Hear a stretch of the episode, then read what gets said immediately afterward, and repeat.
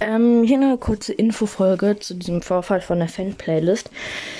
Ähm, Robert hat äh, geschrieben, dass er es nicht war ähm, und dass halt schon alle Songs entfernt waren und er das halt nicht war. Ähm, das glaube ich ihm auch. Glaube ich ihm wirklich. Ähm, und dann hat ultimativer Mordspieler nochmal geschrieben, dass er Robert sei und ähm, dass er es wirklich nicht war. Und ich glaube dir.